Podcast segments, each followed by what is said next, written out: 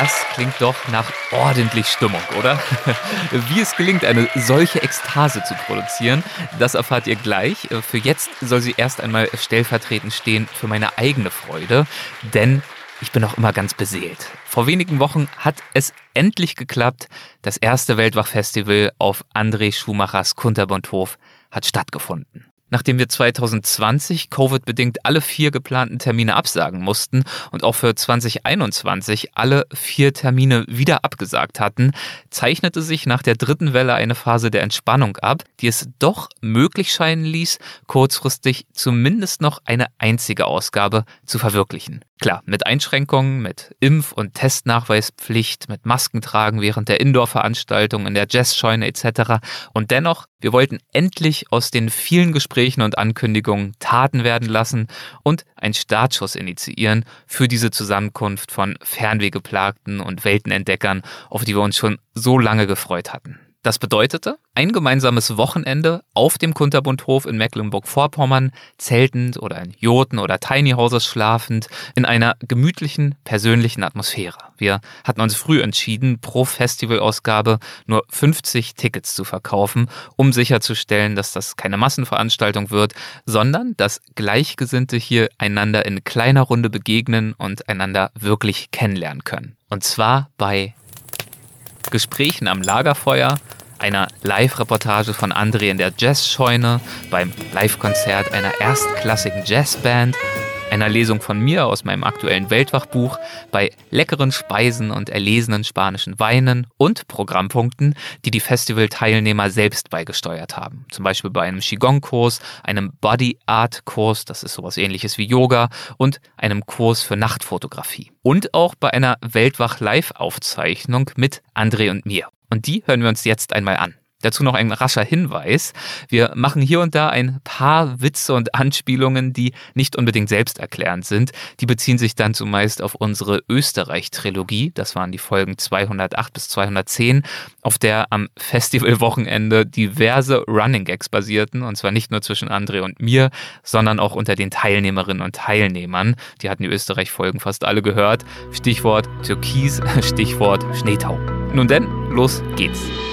Grenzgänger und leidenschaftliche Weltenwanderer nehmen uns mit auf ihre Streifzüge und bieten Einblicke in ferne Orte und faszinierende Kulturen. Mit offenen Augen ins Abenteuer. Das ist der Weltwach-Podcast mit Erik Lorenz.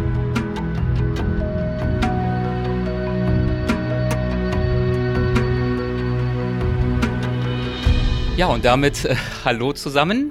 Herzlich willkommen auch zu dieser Session, zu unserer kleinen, gemütlichen äh, Weltwach-Live-Runde, gemeinsam mit André Schumacher, der gleich dazu stößt.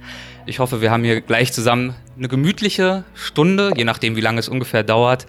Und ähm, ich weiß nicht, ob ihr es wisst, aber einer der Vorteile bei einem normalen Podcast, bei einer normalen Aufzeichnung ist ja, es ist nicht live. Das heißt, man kann Sachen beheben, man kann Sachen schneiden, man kann Sachen übereinanderlegen, verbessern, straffen und so weiter und so fort.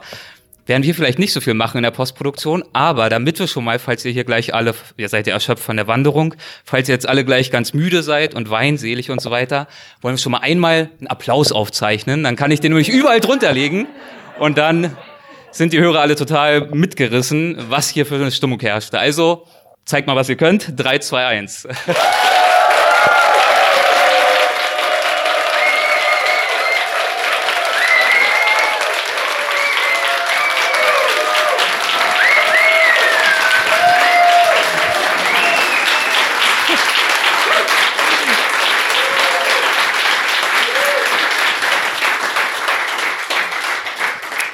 So, und das lege ich unter jeden Satz, den André sagt. Vielleicht kommen ja auch noch ein paar echte Reaktionen nachher. Wir schauen mal. Also, André muss ich euch ja nun wirklich nicht mehr großartig vorstellen. Ähm, ihr kennt ihn alle. Wir haben ja uns auch gestern nochmal gegenseitig vorgestellt. Nur so viel sei nochmal gesagt. Er ist Reisejournalist, Fotograf, Referent, Autor, Expeditionsleiter oder Reiseleiter, Weltreisender, 20 Jahre war er unterwegs, Inhaber des Kunterbundhofes, damit jetzt auch unser Gastgeber hier vor Ort. Und er ist aus all diesen Gründen auch jemand, der schon diverse Male bei uns im Podcast zu Gast war. Ich glaube drei oder vier Mal. Plus jetzt noch kürzlich waren wir eine Woche gemeinsam in Österreich unterwegs, haben dort auch noch drei Folgen aufgezeichnet. Und ich bin einfach jedes Mal wieder froh, wenn er da ist. Ich bekomme auch von euch, von den Hörerinnen und Hörern, immer ganz gutes Feedback zu dem, was er so von sich gibt. Und deswegen freue ich mich auch sehr, dass wir das jetzt hier gleich gemeinsam fortsetzen werden. Und das letzte Mal, abgesehen jetzt von den Österreich-Folgen, dass er bei Weltwach zu Gast war, das war in Folge 129. Und darin haben wir uns unterhalten über das Ankommen und das Aufbrechen. Ähm, das war zu diesem Zeitpunkt für mich ein sehr persönliches Gespräch, ein hilfreiches Gespräch, ein emotionales Gespräch, weil ich gerade selber an diversen äh, Wegegabelungen in meinem Leben stand.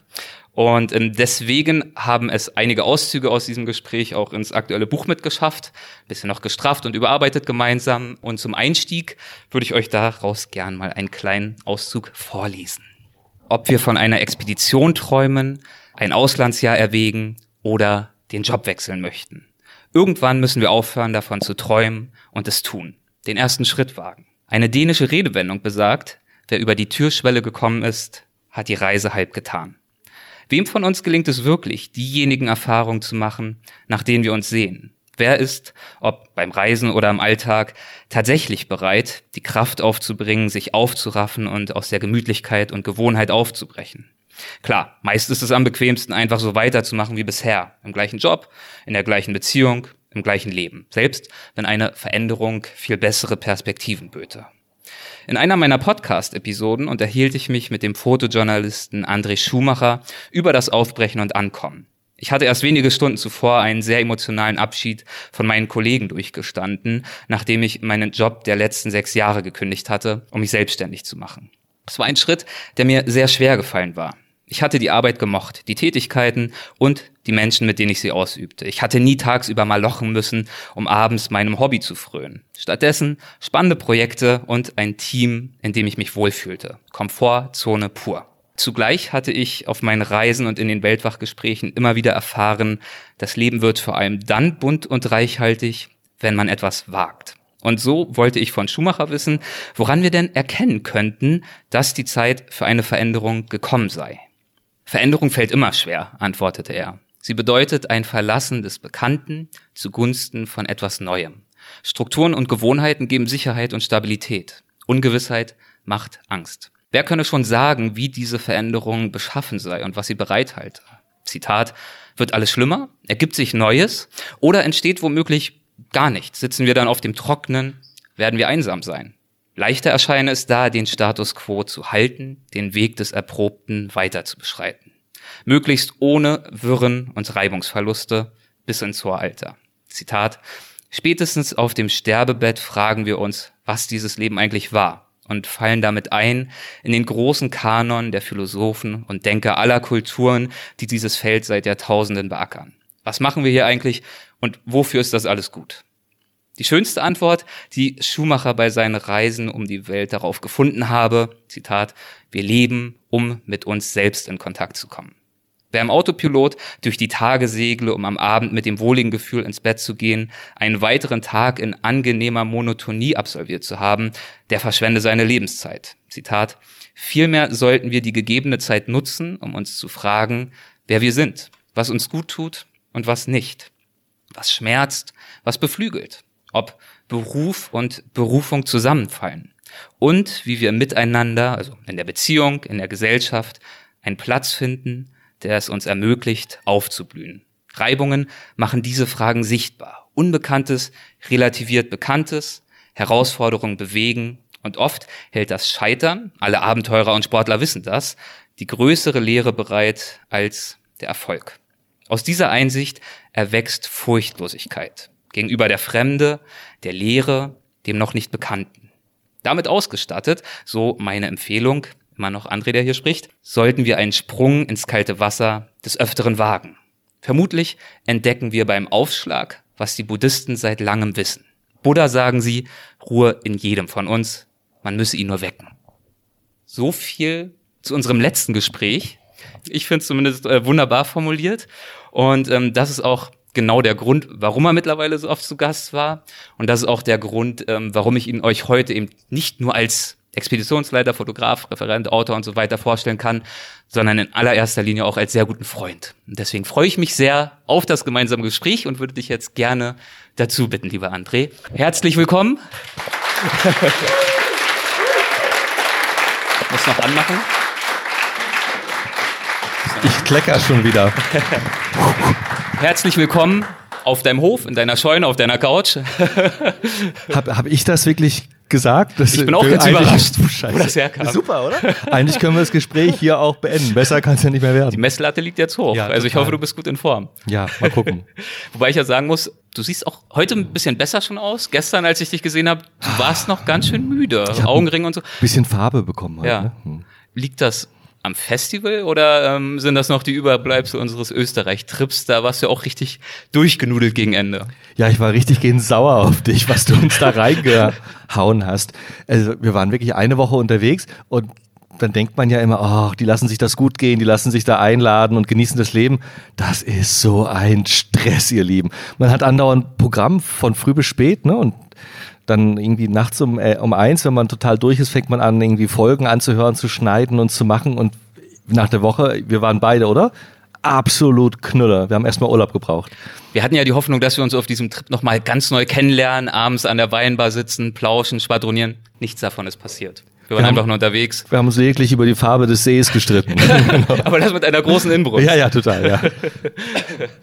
Nun ist ja auch klar, ähm, dass dieser Österreich-Trip für uns beide nicht, für dich wahrscheinlich insbesondere nicht als Weltreisender, dass es da irgendwie ständig für dich an den Rand der Komfortzone ging. Ähm, wir haben ja gerade in dem Auszug gehört, dass du diesem Abtasten der Komfortzone, auch das darüber hinausschreiten, ist natürlich auch ein abgegriffenes Buzzword, aber du hast das ja sehr schön mit Inhalt gefüllt in dem Auszug.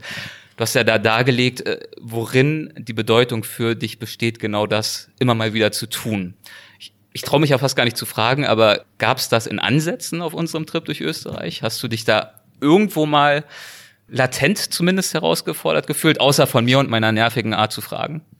Ja, weil wir da ganz viele Sachen gemacht haben, die ich einfach noch nie gemacht habe und auf die ich auch nicht kommen würde, weil ich komme ja also naturbedingt aus diesen langen Reisen. Also ich, ich brauchte immer Reisen, die also einen Monat brauche ich immer, um überhaupt mal irgendwie reinzukommen.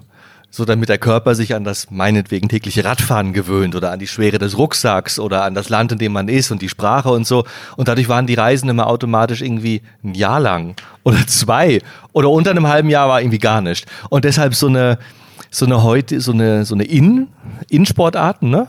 Also, was wir da alles gemacht haben, so in kybernetischen Kevlar-Klamotten, sich mit dem Fahrrad eine Skipiste runterstürzen oder sowas.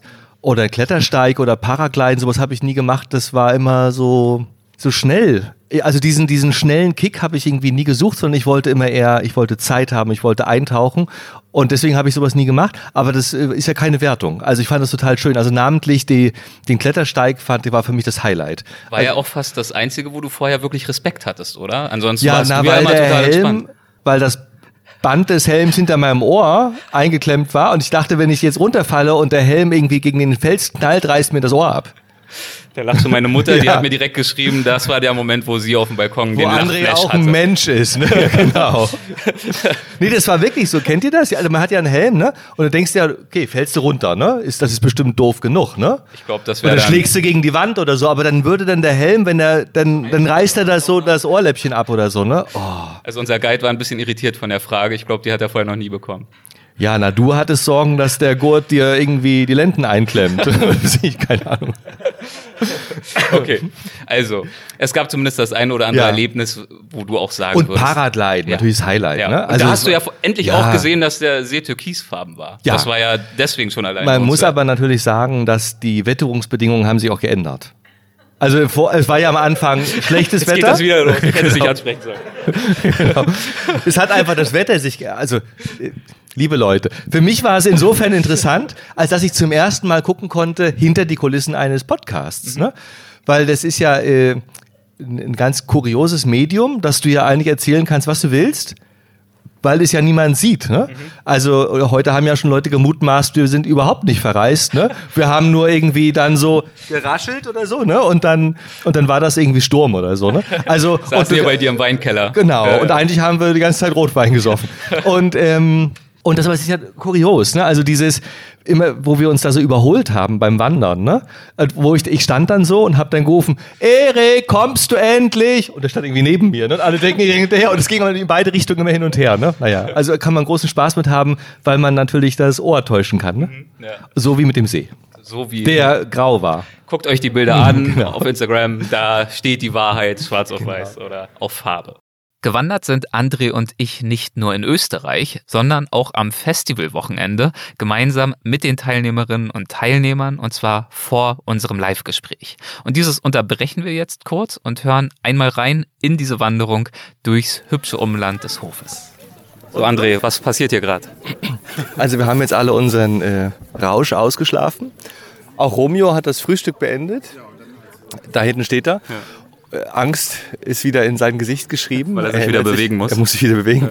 Und jetzt machen wir eine kleine Wanderung durch die Wälder und Wiesen und die Hügellandschaft der Umgebung Berbelins. Du hattest gehofft, dass so fünf Leute mitkommen. Wie viele stehen ja. jetzt hier ungefähr? 40?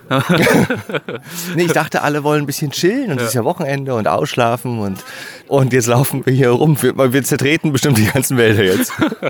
Hauptsache Spaß. Ja, dann los. Hast du denn durchgezählt? Nicht, dass die Hälfte nachher nee, fehlt? Nee, hab ich nicht. Nee, das ist mir zu viel. Da kommen wir gar nicht voran. Dann zählen wir die ganze Zeit nur. Erwähnter Romeo ist besonders gedächtnisstarken Weltwachhörerinnen und Hörern ein Begriff. Er hat nämlich mit seinem Unternehmen Klüger Reisen bereits einige unserer Folgen gesponsert und ist mir mit seiner Frau Birgit mittlerweile ein guter Freund. Und das ist eine der allergrößten Freuden bei diesem Festival. Das Kennenlernen neuer und das Wiedersehen alter Weltwachfreunde. Die Klügers sind hier, der äh, Dokumentarfilmer Samuel Hede ist hier, der in Folge 220 von Mexiko erzählt hat und demnächst nochmal in einer Folge zu Afghanistan zu Gast im Podcast sein wird. Etliche hochgeschätzte Mitglieder aus dem Supporters Club und andere Stammhörerinnen und Hörer und Leser und zum Beispiel auch Markus Knüfken, der Schauspieler, der zusammen mit Bestsellerautor Andreas Winkelmann in Folge 202 und 203 von Europas sogenannter letzter Wildnis erzählt hat, dem Sarek Nationalpark in Schweden und der mir seither ans Herz gewachsen ist. Markus, ja. wie ist es denn bisher so hier auf dem Kunterbundhof? Also meine Erwartungen sind weit übertroffen worden und ich hatte schon hohe Erwartungen. Ich wollte gerade fragen, was für Erwartungen waren es denn? Ich dazu sagen. Nein, total nette Leute, muss man sagen, interessante Leute. Also ist ja auch so ungezwungen, hat man ganz viele tolle Gespräche bisher schon führen dürfen. Einfach eine tolle, tolle Stimmung hier. Der Hof ist ein Traum. Also ja. da muss man wirklich, äh, wirklich mal hin. Ich habe mir ja vorher zwei Dokumentationen angeguckt über den Hof, um so ein bisschen schon zu wissen, was da auf mich zukommt. Aber das übertrifft auch im weitesten, weil ja, meine Erwartung so schön so kunterbunt. Ich habe heute Morgen schon draußen geduscht, ne, so eine Außendusche. Hast du die Outdoor-Dusche genommen? Outdoor-Dusche oh. genommen. Die, nicht also, so viel Wasser raus, war, war gut. Dadurch war es nicht ganz so. Es ist eiskalt. Ne? Eiskalt, ne? genau. So eine Gießkanne, ne? Ja, Oder so ein Schlauch drin steckt. Genau, eine Gießkanne, wo ein Schlauch drin steckt. Und dann kann man auch, äh, wenn man möchte, kann man den Duschwagen auch zur Seite ziehen. Dann hat man einen Blick. Blick und die Schafe können einem zugucken. Ach, schön. Die sind traumatisiert, glaube ich, seit heute. Wir werden ganz schlechte Wolle geben, aber es ist, es ist ganz toll gewesen. Solange Nein, es nur wir die haben Schafe im Tiny House, meine Frau Andrea und ich, ja. ganz süß untergebracht. Und gestern Abend die, äh, die, dem, der Vortrag, den André gehalten hat über seine Kanarenreise, der war wirklich 1A. Das war Schön. ganz was Besonderes, diese Multimedia-Geschichte mit seinen kleinen Videos und mit diesen wirklich herrlich verrückten Menschen, die er dort getroffen hat, diese Porträts von diesen tollen, tollen Menschen. Das hat auch so was im positivsten Sinne, so was Monty Pythonhaftes, so exzentrische Menschen, aber die alle in sich glücklich sind, ja. dem zuschauen zu dürfen, ohne dass man diese Menschen in irgendeiner Form der Lächerlichkeit preisgibt, sondern dass man einfach nur zeigt, so bunt ist die Welt. In ihrer Eigenart. In ihrer Eigenart. Das war Also große, große Klasse und Und habt ihr schon ein paar äh, interessante, nette neue Leute kennengelernt? ja, auf jeden Fall hier, Thorsten vor mir zum Beispiel, Thorsten winkt. aus dem Ruhrgebiet. Und ja, also wenn ich jetzt noch ein bisschen drüber nachdenke, habe ich bestimmt noch fünf, sechs nette Gespräche gehabt. André lässt die Chance, dass ich ein wenig mit Markus plaudere, natürlich nicht ungenutzt und äh, rückt mich direkt mal wieder in ein schlechtes Licht. Du bist langsam. Du disst mich hier vorne schon wieder. Ja. Also es ich gab ja- tatsächlich gutgläubige Menschen, die haben gesagt, Erik hängt ein bisschen zurück, weil er muss nebenbei Mitschnitte machen. Ja. Habe ich gleich aufgeklärt, dass ich du nicht schneller, schneller kann. kannst und deshalb machst du Mitschnitte. genau. Ich habe vorhin schon gemeint, bei 40 Leuten bestimmt die Hälfte kommt nicht an und geht verloren. Ich wusste natürlich nicht, dass ich dazugehöre. Also ich, also, wir sind tatsächlich fast verloren gegangen. Aber Ja. gut. Danke fürs Warten. Wir gerne. Und es gibt auch jetzt schon andere Thesen, dass wir gar nicht in Österreich waren, sondern äh, quasi hier irgendwo saßen und haben dann so mit dem Schirm geraschelt und so und unsere ganzen Diskurse äh, entsponnen. Äh, Ja, das wäre einfacher gewesen. Das wäre einfacher gewesen. Das machen wir nächstes Jahr so, Ja, glaube ich. weniger stressig auch. Ne? Ja. ja. Wie läuft es hinten so? Wie geht's Romeo? Wie geht's Romeo, das Sorgenkind? Das Sorgen, Romeo, das Sorgenkind. Das ist schön. Romeo, wie geht's unserem Sorgenkind? Romeo, wir haben dich jetzt etabliert als unser Sorgenkind heute. Was? Warum? Du wolltest doch wissen, warum er schon wieder hinter, hinten ranhängt. Ich war nicht hinten dran. Ich war der Vorletzte. Okay, gut. dann, dann bist du besser als gedacht. Sehr gut. da noch einer mit dem Mikro hinter dir, ja? Ist das die größte Gruppe, die du je in deinem Leben auf Wanderschaft hattest? Ja, ne? Würde ich nie machen. ja ich weiß. ja Gruppen. So, das jetzt nochmal fürs Protokoll, André. Nein, Halt jetzt mal eine ich bin, Ansprache. ich bin, ja, Individual, ich bin ja Individualtourist. ja, so, solche Menschenmassen furchtbar. Nee, alles gut. haben wir alles drauf. Okay, super. Komm, wir gehen noch ein Stück. An alle, die erwägen, eine Gruppenreise bei André zu buchen, äh, das Zitat gerne. Nee, nee, das, es geht ja darum, dass die so klein sind, dass es sich nicht wie eine Gruppe anfühlt. Das ist natürlich schon viel jetzt hier. Ne? Aber- wir bräuchten wirklich so ein Fähnchen und so. Genau. Okay, weiter geht's. So, Romeo, du wurdest ja gerade hier schon als das Sorgenkind etabliert. Jetzt wollen wir dich aber auch noch mal vorstellen für unsere Hörerinnen und Hörer. Du warst ja auch schon das ein oder andere Mal bei Weltwach zu Gast. Ja. Romeo Klüger, vielleicht erinnert sich der eine oder andere, die eine oder andere. Zum Beispiel in der Andreas Altmann-Folge über Palästina hast du noch mal in einem Service-Segment darüber geredet, wie man eigentlich selber in Palästina und Israel reisen kann und sollte vielleicht, Vorschläge unterbreitet. Das gleiche zum Thema ähm, Tansania, Kenia in unserer Ostafrika-Folge, Kilimanjaro mit äh, Achel und Aaron Moser. Wunderbare Folge. Ja, auch dank dir. Denn Ja. äh, du hast ja eine äh, kleine Agentur, ich weiß gar nicht, ob Ja. die so klein ist, ähm, Naja, übersichtlich. Übersichtlich, fein und klein. Genau. Und ähm, Klüger Reisen. Und so haben wir uns ja kennengelernt. Ihr seid spezialisiert auf Palästina, Israel und Ostafrika. ja. Und mittlerweile durch den Podcast, ihr seid übrigens auch in der Plusfolge, also für die Mitglieder des Supporters Club unbedingt hören, äh, Romeo und Birgit Klüger, wunderbare Folge. Ähm, und mittlerweile habt ihr euch auch angefreundet über den Podcast mit André, André Schumacher. Und deswegen jetzt auch hier. Ja, das ist äh, eine Verkettung glücklicher Umstände. Auch über dich, äh, lieber Erik, der du einmal eine Art Notruf in, ins Internet geschoben hattest. Äh, wir alle wissen, haben wir in der Touristik ja in der Pandemiezeit äh, sehr schwere Zeiten äh, hinter uns bringen müssen. Immer noch, aber es hat sich schon deutlich gebessert. Und so äh, traf ich dann auf André und ähm, seine wirklich außergewöhnlichen Erlebnisreisen, sagen wir mal, Erlebniswanderreisen. Ein äh, uniker Mix mit Belohnung am Abend etc. etc. Ja, Genussreisen, nicht wahr? Essen, trinken, alles, für alles ist gesorgt. Und deswegen, ähm, wir wollen jetzt nicht zu lange hier einen Werbeblock machen, sondern einfach nur, weil es wirklich, ich finde es einfach toll, wie sich die Dinge verketten. Ich habe André kennengelernt, weil ich ihn interviewt habe, mittlerweile mit ihm befreundet, auf Reisen gewesen, jetzt das Festival. Euch kennengelernt, ursprünglich als Sponsoren, mittlerweile als enge Freunde. Wir sehen uns ja auch so die ganze Zeit, gehen zusammen essen, während ich in Amerika bin.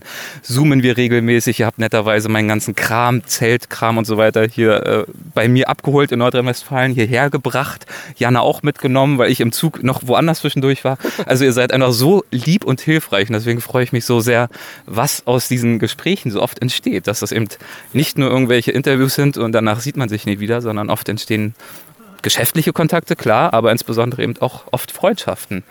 Und umso schöner, dass wir jetzt äh, dieses äh, Event hier alle zusammen äh, verbringen können mit so vielen interessanten Leuten, die sich zum Teil natürlich schon persönlich kennen, aber zum Teil kennt ihr euch untereinander ja auch nur, weil ihr euch gehört habt, wie zum Beispiel Markus Knüfken, der Schauspieler, der auch schon äh, bei Weltwach war, den du kennst, weil du natürlich die Folgen auch braverweise immer hörst. Ganz genau so ist es, ganz genau so ist es. Und äh, ähm, hier dieses Wochenende, dieses gemeinsame Event, ist auch eine wunderbare Gelegenheit, auch diejenigen mal zu treffen, die äh, nicht nur Gleichgesinnte sind in dem Sinne, wir haben ja alle den großen Fabel des Reisens, mhm. sondern auch diese Menschen zu treffen, die man nur über andere Medien kennt, mit denen man zwar direkt kommuniziert hat, aber. Über Instagram zum Beispiel, ne? Ja. Birgit, Sandra und so weiter, ganz ja, äh, ja, liebe Follower, die auch im Supporters Club sind und so weiter. Und ähm, einfach schön, jetzt auch mal Gesichter und Persönlichkeiten mitzuerleben. Und man muss auch sagen, an dieser Stelle nochmal an Sandra, Birgit, Patrick und all die anderen, die hier sind, die das vielleicht dann auch irgendwann hören werden. Vielen, vielen Dank. Man muss ja sagen, dass hier alles schon auch ein bisschen mit der heißen Nadel gestrickt, das Festival. Wir hatten es ja ursprünglich abgesagt, auch dieses Jahr wegen Covid, alle vier Festivals, die wir eigentlich machen wollten. Dann kurzfristig gesagt, komm, wir machen doch eins. Und ähm, da sind natürlich dann jetzt auch hier unter Improvisationskünste gefragt und einfach Wahnsinn, wie alle mithelfen. Sonst wäre das alles gar nicht möglich gewesen. Also vielen, vielen Dank auch an dieser Stelle dafür. Ich danke euch für dieses Event. Gefällt dir denn eigentlich bisher? Und du darfst ehrlich sein. Ja, ich bin äh, fast immer ehrlich. Nein, es gefällt mir sehr gut. Die größte Erwartungshaltung war hier ankommen ja. und sofort entschleunigt zu sein. Mhm. Und genau das ist passiert. Und die tollen Leute halt ja. drumherum. Ja. Lieber Erik, du natürlich. ich an erster an Stelle. Das Stelle. ist klar. Das ist klar. So, und wir haben es tatsächlich geschafft, wieder den Anschluss zu verlieren. Also ja. Ich bin auf jeden Fall hier den ganzen Tag immer der Letzte. Das steht fest, das muss ich ehrlich zugeben. Eben war hier noch Stimmgemurmel im Hintergrund. Jetzt umgibt uns nur noch Wald auf der linken und Mais auf der rechten Seite.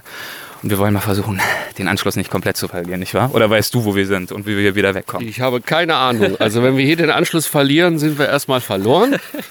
Ähm, nichtsdestotrotz bin ich froh, dass ich endlich als kleiner Untersetzter, ihr kennt mich ja nicht alle, äh, nicht der Letzte bin. Danke, Erik. Steht, steht zu Diensten. So, und jemand, der bzw.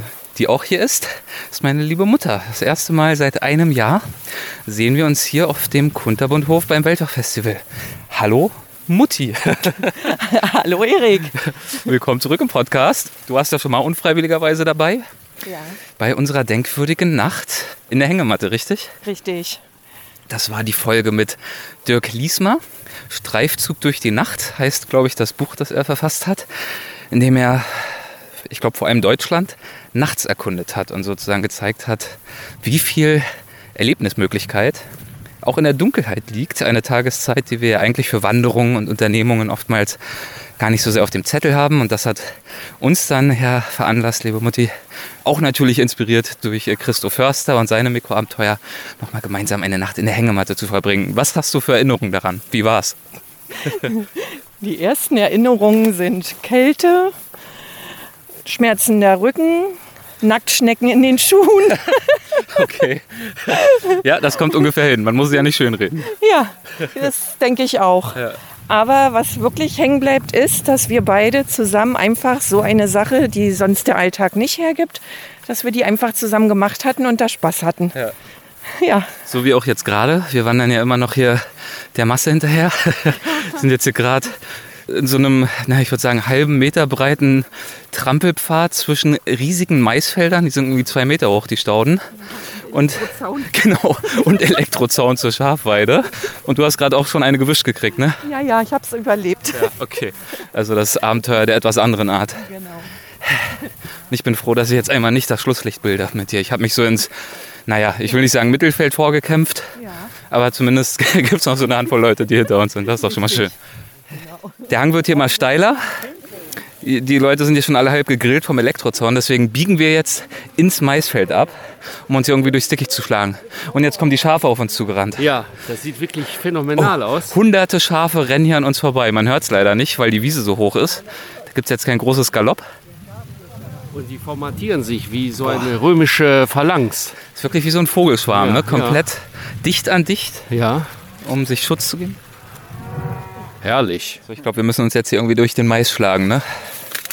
Und das haben wir dann auch getan. Es ist äh, zum Glück niemand verloren gegangen. Auch ich habe den Anschluss behalten, äh, sodass wir alle gesund und munter und happy zurück waren. Und zwar erst pünktlich für Kaffee und Kuchen und dann im Anschluss für das Weltwach-Live-Gespräch. Und das geht jetzt weiter. So, wenn wir über Komfortzone sprechen, das war jetzt natürlich äh, ein schöner Einstieg, nochmal kurz an Österreich zurückzudenken.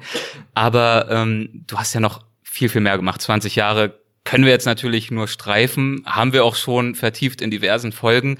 Und es ist natürlich immer super undankbar, nach irgendwelchen Highlights zu fragen. Also es gilt ja schon allein, wenn man zwei Wochen irgendwo war und dann die Frage erhält, wie war's? Aber es würde mich doch freuen, wenn du mal kurz in deinem Hirn kramen würdest und uns vielleicht mal ein Beispiel erzählst für eine Reise, wenn wir beim Thema Komfortzone bleiben, zu dem Thema, was ich gerade auch vorgelesen habe und das mal exemplarisch zumindest mit Inhalt füllst, ohne dass es jetzt unbedingt das größte Abenteuer gewesen sein muss. Aber gab es eine bestimmte Reise, einen bestimmten Trip, eine bestimmte Situation, wo du sagen würdest, das hatte ich über eine gewisse Schwelle getragen und auch was in dir verankert, was vielleicht auch geblieben ist? Also ich hatte gerade ähm, zwei Gedanken noch, während du sprachest und auch dein Satz noch nicht zu Ende war, hatte ich gerade zwei Gedanken, die das nicht ganz beantworten, aber in die Richtung gehen. Aber da die zuerst hochkamen, erzähle ich das vielleicht. Und mir ist die Reise durch Patagonien in, in den Kopf gekommen und auch meine Zeit in Nepal. Patagonien war für mich ohnehin die kraftvollste aller Reisen. Es war auch die erste. Also da war also Ende 20. Wir wollten von Feuerland bis nach Alaska. Wir haben nach zweieinhalb Jahren abgebrochen, weil wir irgendwie zwei Drittel geschafft hatten und mein Weggefährte wollte zurück in die Gesellschaft, weil er Angst hatte, er fände sonst den Anschluss nicht mehr. Und ich war damals noch zu jung, um zu sagen, ich mache alleine weiter. Also ich hatte Angst vor der Einsamkeit. Heute würde ich es machen, aber damals noch nicht.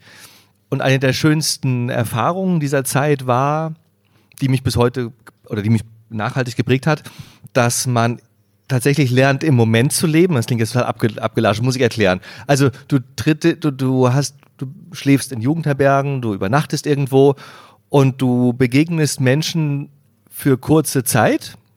Weil übertrieben gesagt, reist du auf der Panamerikaner nach Norden und die reisen nach Süden und du triffst dich für einen Augenblick. Und entweder du nagelst den Augenblick fest und trittst in Interaktion oder du, der Augenblick ist weg.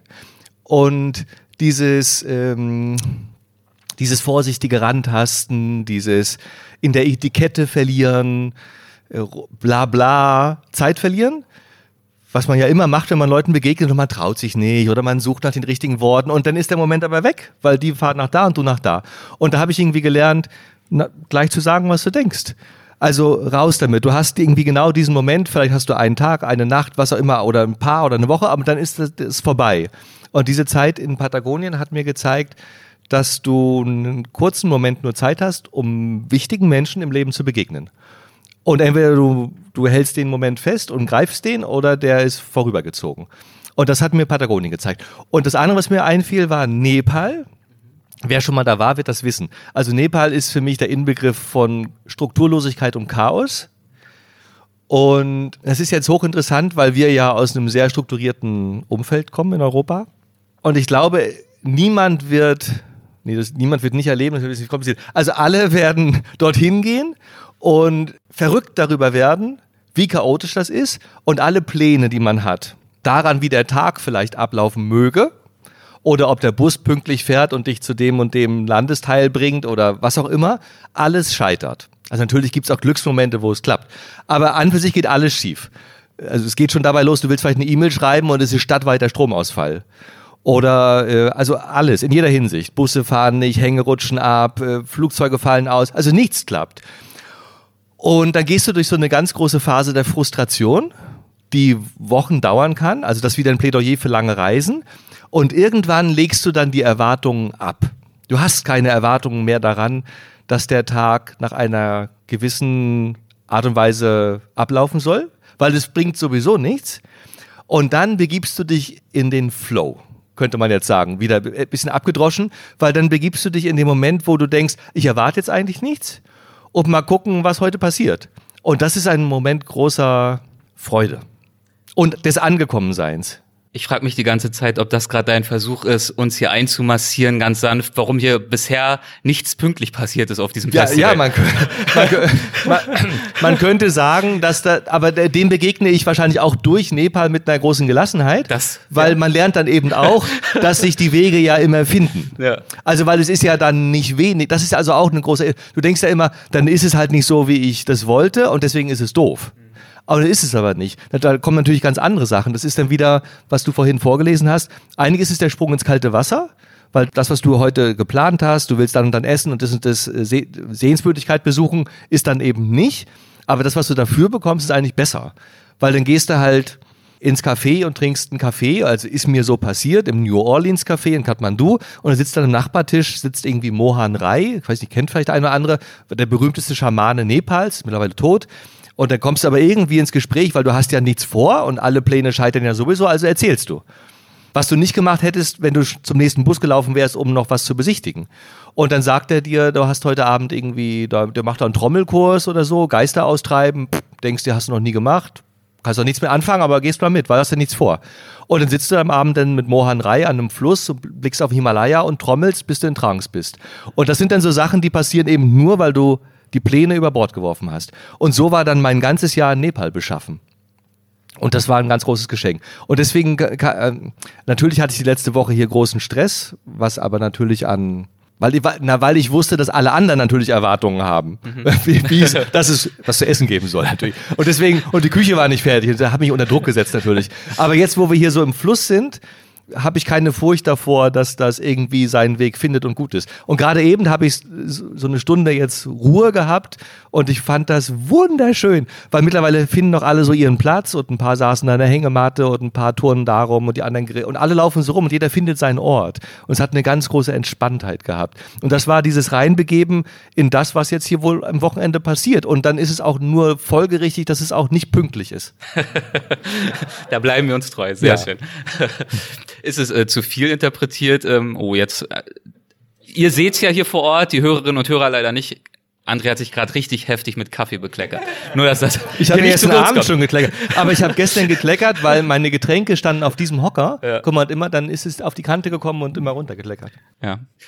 Ist es äh, zu viel interpretiert, dass diese Erfahrung in Nepal, das Lernen, ähm, sich in so einer Chaos-Situation wohlzufühlen, dass das sich überhaupt erst befähigt hat, so ein Mammutprojekt wie diesen Hof anzugehen? Ähm, ich will jetzt nicht sagen, dass hier überall das Chaos herrscht. Es gibt ja Ecken, wo es vielleicht ein bisschen chaotischer zugeht. Es gibt Orte wie diese Scheune, in der wir gerade sitzen. Hier dein Jazzcafé, das ist ein kleines architektonisches Wunderwerk, wie ich finde. Ähm, aber Fakt ist ja sicherlich, bei so einem großen Hof, so einem Riesenprojekt, da bist du ja nie fertig. Und ich persönlich hatte, glaube ich, jeden Tag beim ins Bett gehen das Gefühl, ich habe wieder nur ein Prozent von dem geschafft, was eigentlich zu tun wäre. Ja, das ist, ähm, das wünschte ich mir, dass ich die äh, nepalesische Entspanntheit besser mit hergebracht hätte, aber es schwankt immer so. Ich, äh, weil leider bin ich auch Perfektionist. Und das beißt sich natürlich ein bisschen. Und tatsächlich so die ersten ein, zwei Jahre auf dem Hof habe ich durchlitten, weil ich immer nur all das gesehen habe, was ja ähm, nicht fertig ist und was zusammenbricht und du kannst nicht mal den Rasen mähen auf drei Hektar, weil wenn du hinten ankommst, ist vorne schon wieder hoch. Geschweige denn, dass da drüben im Nachbarhaus regnet's durch und, und, also, und es ist überall was. Und es ist nicht bewältigbar. Und ich bin daran wirklich zugrunde gegangen. Also ich war auch krank schwer vor zwei Jahren. Und, ähm, und irgendwann haben wir dann gesagt, so dass, also wenn wir hier glücklich werden wollen, müssen wir uns davon verabschieden, dass wir das gehandelt bekommen oder in, in einen gepflegten Zustand überführen. Und dann haben wir gesagt, okay, wir machen halt so viel, wie irgendwie geht. Und das ist immer noch oft zu viel, aber äh, mit einer Entspanntheit reinzugehen. Und die spüre ich punktuell. Jetzt habe ich sie wieder verloren bei der Vorbereitung des Festivals, aber ich hoffe, dass es jetzt dann wieder auch kommt. Ne? Es war jetzt auch ein großer Batzen, das Festival, ne? auch in der Spontanität, wie wir das aufgezogen haben. Aber jetzt danach wollte ich auch dann eigentlich sagen, so jetzt machen wir wieder ein bisschen Ruhe. Und eigentlich würde ich den Hof ja gerne betreiben, was heißt betreiben, also laufen lassen und gucken, wie er wächst und nicht mit dem ganzen Druck. Und wenn dann halt irgendwie was zusammenfällt, dann fällt es halt zusammen.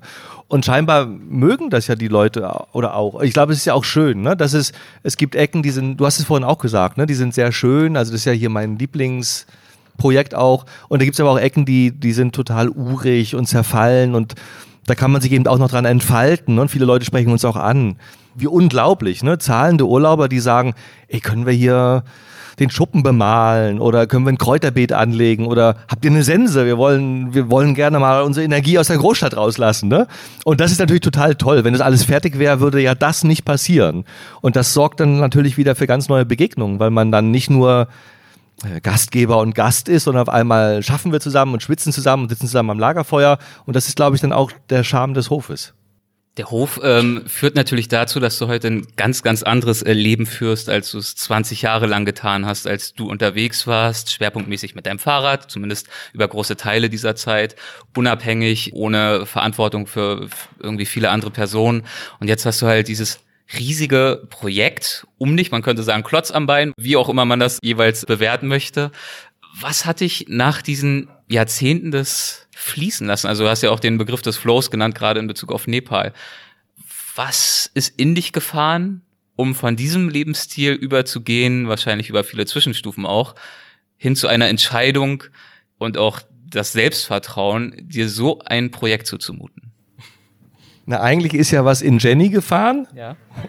Okay, Jenny ist schuld. Gut, das erklärt's. Und das hat äh, die, äh, das hat ähm, Habt ihr ja gestern gehört. Ich habe Jenny kennengelernt in Gran Canaria. Und als wir dann gemerkt haben, wir sind schwanger, haben wir gesagt, ähm, jetzt neuer Lebensabschnitt. Und da haben wir gar nicht groß drüber nachgedacht. Und das war natürlich ein Riesenbruch für mich, aber der war dann auch eigentlich gut. Weil äh, das werden ja wahrscheinlich viele, werden sich jetzt an den Kopf fassen, aber wenn du 15 Jahre reist oder 20 oder ich weiß nicht, wie viel es war, irgendwann macht es auch müde. Mhm. Also es ist zwar natürlich, natürlich schön und immer wieder Impulse und volle Kanne, aber es gibt natürlich auch eine, eine, erschöpfende Seite. Jedes Mal fragen die dich wieder, wo du herkommst und wo du hin willst und wie lange du schon unterwegs bist und wie teuer das Fahrrad war in Südamerika und und irgendwann ermüdet das dann auch. Ne? Du denkst dir, es ist zwar ein total tolles Leben, alle sehen sich danach, aber es hat auch seine Schleifen und es wird auch Alltag. Und eigentlich so nach 15 Jahren Reisen gepaart mit im Winter dann auch immer auf Tournee sein. Haben wir auch schon drüber gesprochen vorhin, was auch Alltag wird. War irgendwie auch der Zeitpunkt, wo ich so mit mir dachte, pff, eigentlich könnte ich auch was anderes machen mal. So, also ins kalte Wasser springen, mal gucken, was dann kommt. Mhm. Und es war, die Zeit war eigentlich da, was Neues auch anzufangen, ohne dass ich wüsste genau was. Und dann war Jenny schwanger und dann haben wir gesagt, super, okay, jetzt suchen wir uns irgendwo eine Heimat. Und wo die genau sein sollte, wussten wir auch nicht. Zuerst waren so die Highlights Nepal und Patagonien, weil das einfach meine Lieblingsflecken auf der Welt sind. Aber die haben sich dann als zu weit weg, zu chaotisch, was auch immer, entpuppt. Und dann wurde der Kreis so langsam enger, dann haben wir in Europa geschaut. Spanien wäre auch ein heißer Kandidat gewesen, aber war gerade Finanzkrise. Da hätten wir nicht Fuß fassen können. Und dann wurde der Kreis immer enger, da war nachher Deutschland üb übrig. Ne? Die, die schöne Geschichte, die wirklich wahr ist, dass mein Papa dann, ja, der uns immer zu lenken versucht, wie Eltern das so natürlich machen, der dann also äh, Butterbrotpapier äh, in Schichten über die Landkarte legte und auf jedem Butterbrotpapier war irgendwas krisenbesetztes. Ne? Auf einem war die, waren die AKWs mit einem 50 Kilometer Radius und am nächsten waren alle Giftmülldeponien, alle Überschwemmungsgebiete großer Flüsse. Der Borkenkäfer. Der Borkenkäfer. Also es waren also zehn Pergamente übereinander und da waren dann nur noch ganz klitzekleine Regionen, die nicht zugestrichelt waren. Und das waren die, die bewohnbaren, das war eigentlich Mecklenburg noch. Wo, wo dein Vater wahrscheinlich wohnte? Ja, 20 Kilometer weg von seinem Haus, genau, wo, wo sagt er, da müsst ihr hinziehen, hat er gesagt. Anders genau, genau. Und dann haben wir, und dann hat irgendwie das das Rennen gemacht. Also wir hatten auch wirklich heiße Sachen. Wir hatten irgendwie ein altes Schwimmbad im Harz. Mhm. Also wie geil, eine Schwimmhalle, ne? Das ist das Wohnzimmer, ne? Ja, und ich bin ja Architekt, ne? Wir hatten einen Wasserturm. Also irre Projekte. Aber am Ende vielleicht auch gut, dass wir das nicht gemacht haben, weil das hätten wir auch nicht stemmen können. Ne? Und so hat er uns also ein bisschen hier hingelenkt und dann haben wir das hier gefunden und da haben wir gleich gesagt, das ist es. Also schon als wir die Zufahrt gesehen haben, diese Reihenfahrt nach Berberlin durch diese Allee, da war irgendwie klar, das ist es. Hm. So, und ähm, was war die Frage, weiß ich nicht mehr. Ist egal, jetzt ja, kommt genau. die nächste. Nun ist es natürlich so, dass das Leben, das du auf dem Hof und mit dem Hof führst, und so war ja auch der Plan, es war ja kein Zufall, ein sehr, sehr anderes Leben ist, als das du früher geführt hast. Mhm. Du hast gerade nun aber auch gesagt, eine richtige Reise geht bei dir eigentlich los so ab einem Jahr Du brauchst schon allein vier Wochen, um reinzukommen. Wahrscheinlich brauchst du auch mindestens zwei Wochen, um Farben klar erkennen zu können, könnte ich mir vorstellen. ja. Also Und es dauert halt alles so seine Zeit, ne? Und drei Monate, bis sich die Muskeln bilden. Ja. So. Welche Rolle spielt denn das Reisen heute für dich? Also, soweit ich das mitbekomme, bist du ja immer noch viel unterwegs, aber diese Großprojekte kannst du eigentlich nicht mehr umsetzen, weil du hier gebunden bist und ja auch sein möchtest. Also, was kannst du momentan für dich noch aus dem Reisen ziehen? Oder sind das einfach nur noch Einnahmequellen, weil du halt bestimmte Gruppenreisen durchführst? Nee, nee, gar nicht. Also ich habe ja äh, das große Glück, dass Jenny das irgendwie hinbekommt, mir die Freiheit zu geben, dass ich Reisen führen kann. Und das Führen der Reisen war aber auch nicht was, worum ich mich gerissen habe. Also eigentlich wollte ich nie Reisen führen, weil ich immer dachte, die ganzen coolen Orte, die ich so entdecke, die will ich eigentlich nicht weiterzeigen. Oder auch nicht sagen, wo die sind. Also, ihr wart ja dabei heute auf der Wanderung. Ein Zitat, das gefallen ist. Ich hasse Gruppenreisen. Ja, genau. Während Und- du uns zu 40 Nee, da genau. durch die, durchs aber, Gebüsch geführt Aber jetzt, jetzt kommt also so eine schöne Transformation eigentlich. Ne? Also das war immer so mein Gefühl. Ne? Ja. Und dann haben mich viele Leute angesprochen auf den Shows der letzten 15 Jahre, dass es doch schön wäre, mal da mit hinzugehen, wo das eben ist. Nach Patagonien, nach Nepal, auf die Kanarischen Inseln. Und ich habe mich also lange dagegen gesträubt und irgendwann dachte, und bei den Kanaren dann dachte ich mir, die kenne ich wirklich so gut und gleichzeitig sind die so stereotyp besetzt, dass es da wirklich Sinn machen würde, dass ich da eine Reise, ein Produkt anbieten kann, das klingt ein bisschen doof, aber eine Reise führen könne, wie es die nicht gibt nochmal, wozu ich dann auch stehen kann, weil, weil ich ja Perfektionist bin.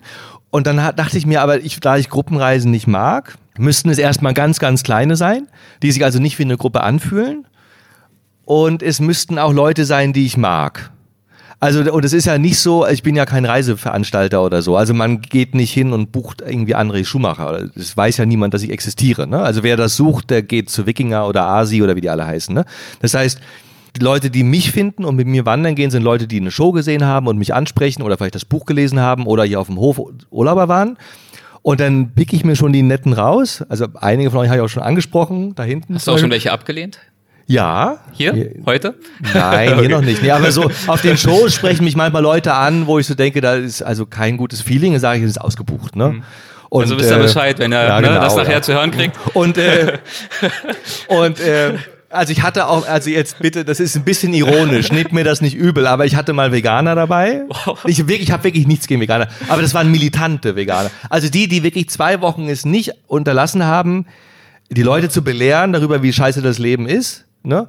Und die, das war furchtbar. Und seitdem gibt's auf meiner, auf meiner Webseite also auch ein Feld, so besondere besondere Wünsche, Doppelzimmer, Einzelzimmer, Höhenangst, vegan und so. Und wenn man das ankreuzt, geht direkt ins Spam. genau. Und, und also was ich, aber was ich sagen wollte, ähm, was ich sagen wollte, ich suche mir also nette Leute raus. Äh, Und, äh, Aber wir also, wissen äh, hier, wir haben hier 20 ja, Veganer. Nein, das Auch ist auch ein bisschen, sehr, spa sehr bisschen spaßig natürlich jetzt. Und äh, aber das Ziel dahinter ist, dass ich äh, erstmal denke, dass das für die Menschen, die mitkommen, eine besondere Erfahrung ist, dass die auch mit Menschen mitgehen, die auch alle Lust haben, sich gegenseitig zu inspirieren. Die sind ja ein paar, die auch schon ein paar Reisen mit mir gemacht haben. Der Volker war da, der Wolfgang, der Romeo, die das bestimmt oder vielleicht hoffentlich bestätigen können, dass dann eine ganz besondere Energie sich entfaltet, weil es coole Menschen sind. Und ich schenke mir die Reisen auch selbst. Und dann habe ich aber jetzt die Transformation. Jetzt habe ich eben erlebt, ich dachte 20 Jahre lang Alleinreisen ist das Nonplusultra. Weil du bist flexibel, du bist unabhängig, du bist letztendlich verantwortungslos und bist, unterwegs, egoistisch und machst dir eine geile Zeit. Und ich dachte mir, das ist nicht zu toppen.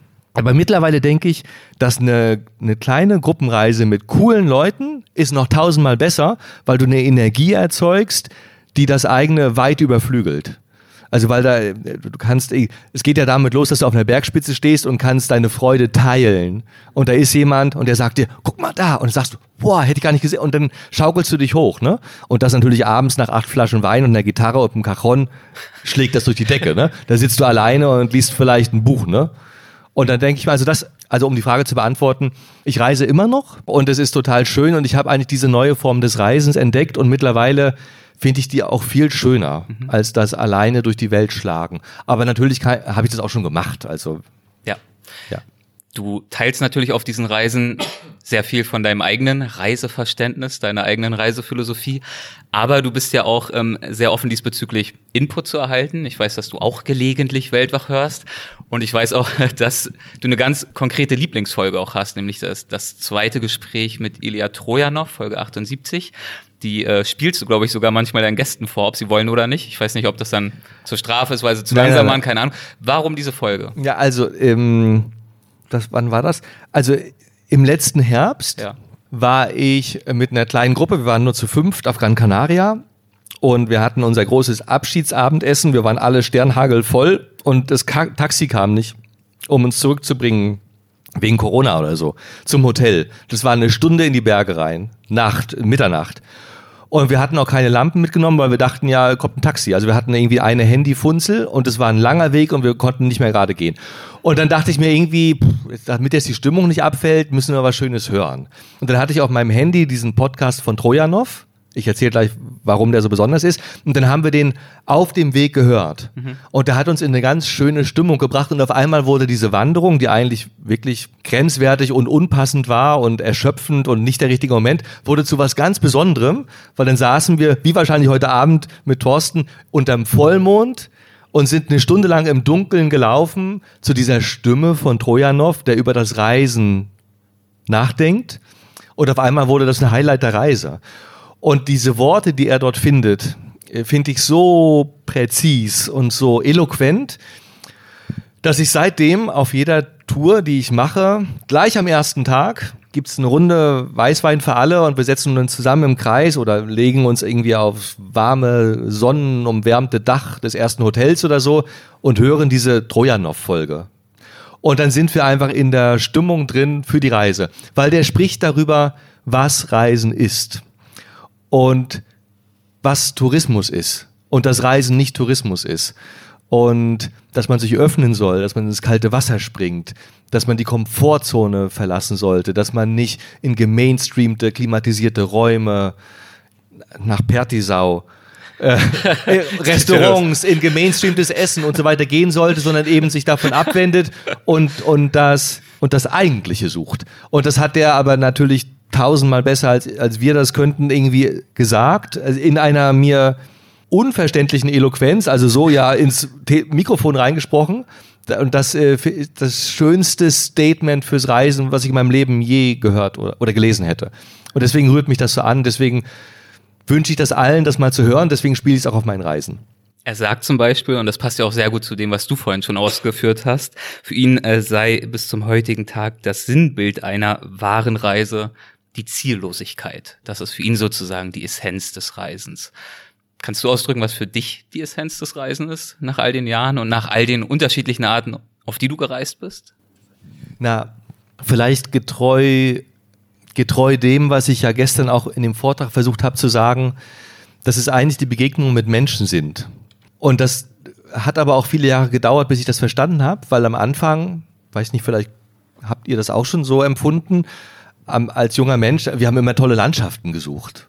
So, wir wollten, schon als die Mauer fiel, sind wir gleich mit Fahrrädern, waren wir gerade 15 oder 16 oder so, sind wir nach Norwegen gefahren. Ist natürlich nur auch ein Land, was für großartige Natur steht.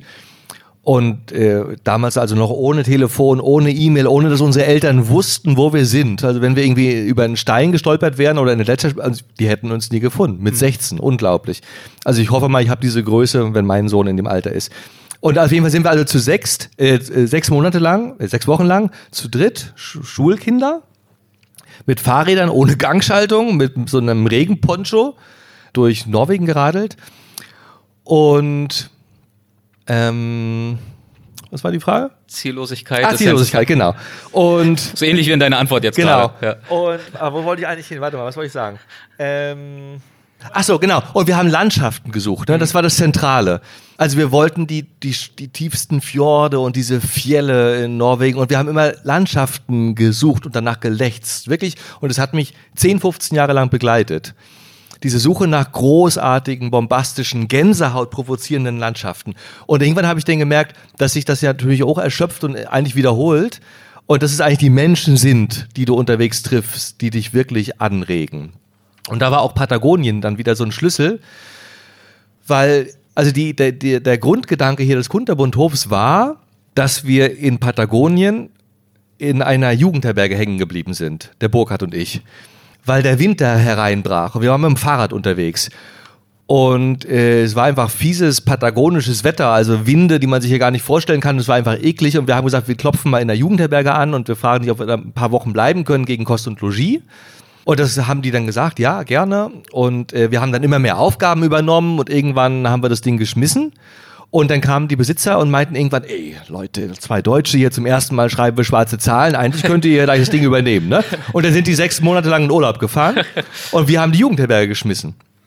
Also, und also, um nochmal auf das von vorhin Gesagte zurückzukommen, das war quasi der, der Blueprint auch für den Hof. Dieses, wir hatten auf einmal eine Jugendherberge und zu uns kam die Welt. Und dann dachte ich mir damals irgendwie schon, äh, wenn ich irgendwann nicht mehr so viel reisen kann oder so, dann muss ich auch nur einen Ort schaffen, zu dem die Welt kommt. Und dann muss ich nicht mehr so viel los.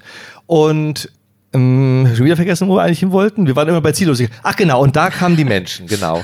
Und in dieser Jugendherberge, da habe ich Lebensentwürfe zum ersten Mal in meinem Leben Lebensentwürfe gesehen, von denen ich gar nicht dachte, dass es die gibt. Weil da kamen irgendwie so junge Leute, Anfang 20 dabei, äh, vorbei, die irgendwie ein Baby hatten, ein Jahr alt. Da steckte hinten im Rucksack drinne und die reisten dann irgendwie zehn Jahre um die Welt oder so, wo du ja dann denkst bei uns, bloß zu Hause bleiben und nichts machen und ein Nest bauen und schön vorsichtig. Und die hatten das einfach durchbrochen. Die waren einfach mit dem Kind unterwegs und das lachte da immer raus. Und ich dachte mir, das wird bestimmt mal ein total toller Erdenbürger.